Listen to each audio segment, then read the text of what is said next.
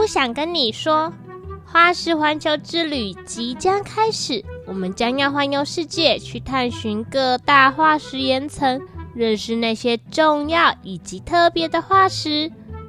今天要介绍的是工业革命的起源地，成为日不落帝国的地方。大家知道是哪里吗？没错，就是英国。大家准备好了吗？那我们就开始吧，Let's go！给我五分钟，我给你一个恐龙世界。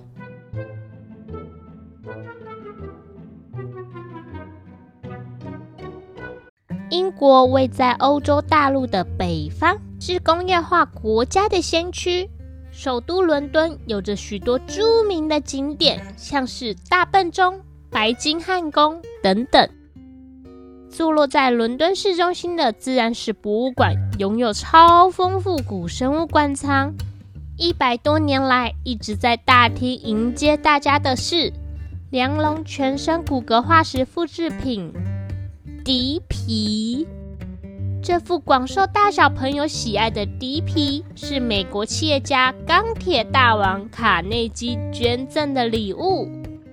从西元一九零五年到二零一七年初，迪皮一直陪伴大家度过每一个春夏秋冬。你有没有好奇，二零一七年后迪皮去了哪里？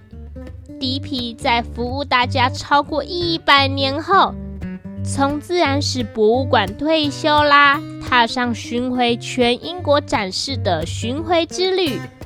现在在自然史博物馆迎接大家的是地球有史以来最大型的动物——蓝鲸的骨架标本，它的名字叫做希望。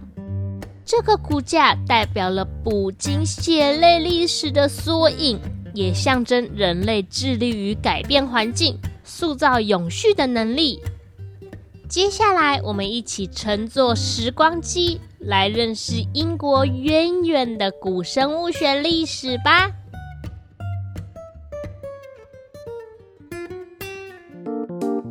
英国的古生物学发展非常久，在第一集我们有介绍，第一种被发现命名的恐龙，就是两百多年前在泰顿石灰岩层挖掘出的斑龙，而恐龙 （dinosaur）。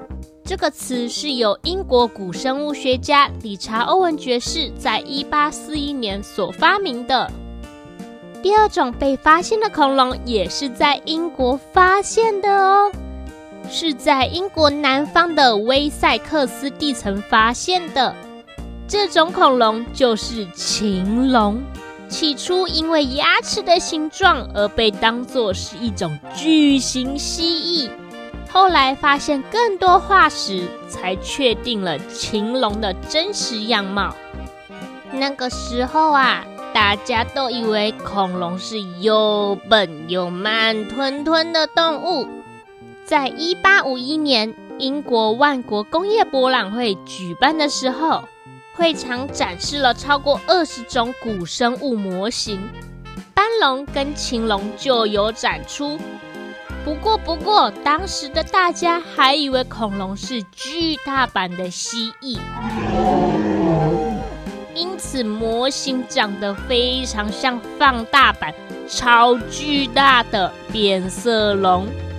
直到二十世纪初，古生物学家发现了更多化石，做了更多研究，才发现恐龙其实是聪明又灵活的动物哦。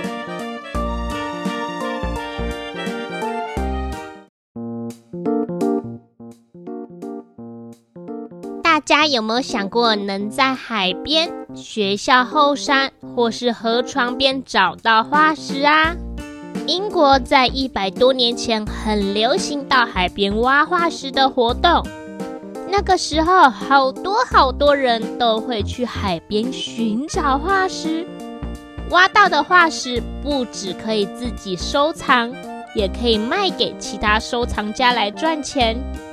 其中一位贡献很大的是名为玛丽安宁的女性古生物学家，她挖到许多具有代表性的化石。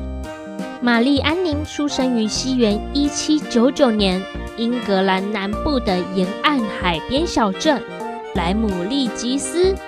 因为家境并不富裕，小时候他会与哥哥、爸爸一起去海边的悬崖采集侏罗纪早期兰里阿斯地层里的化石。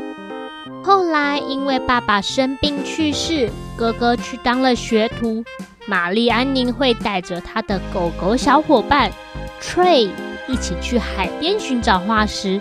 他们就像探险家一样，带着超多器具。像是能敲打石头的锤子，用来观察化石的器具，采集化石用的袋子等等。在每天退潮时，玛丽安宁就会带着她的小狗狗 Trey 去看看有没有化石露出来，尤其是暴风雨过后，或是陡峭石壁有崩塌时，这些时候化石比较容易露出来。玛丽安宁与狗狗小伙伴 Tree 就会赶快去看看有没有珍贵的化石出现啦。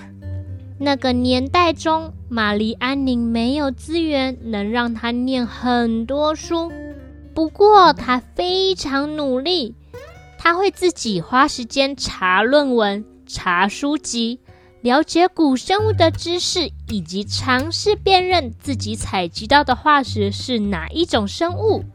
玛丽安宁会用粘胶努力恢复化石的样貌，并且画下来做记录。同时，他也不会忘记自己的狗狗小伙伴。玛丽安宁撰写的手稿中就有出现黑白狗狗 Trey 的身影哦。在她漫长的奋斗中，玛丽安宁发现了非常多厉害的化石哦，分别是第一组鱼龙化石。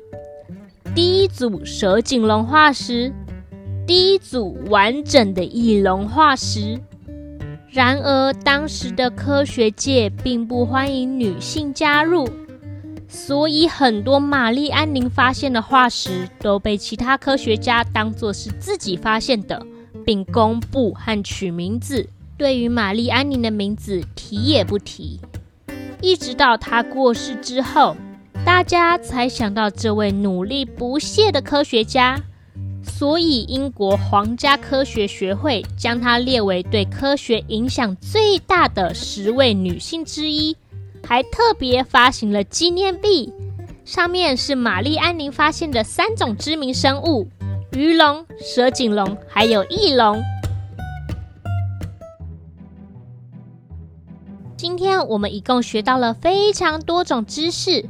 首先是在自然史博物馆大厅迎接大家的两代主人。第一代是梁龙全身骨骼化石复制品迪皮，第二代是地球有史以来最大型的动物蓝鲸的骨架标本希望。接下来我们认识了第一种被发现的恐龙斑龙，第二种被发现的恐龙禽龙。在一八五一年万国工业博览会被误会的历史。最后，我们学习到对古生物学有重大贡献——玛丽安宁的历史。今天的化石环球之旅就到这边啦，我们下次见。给我五分钟，我给你一个恐龙世界。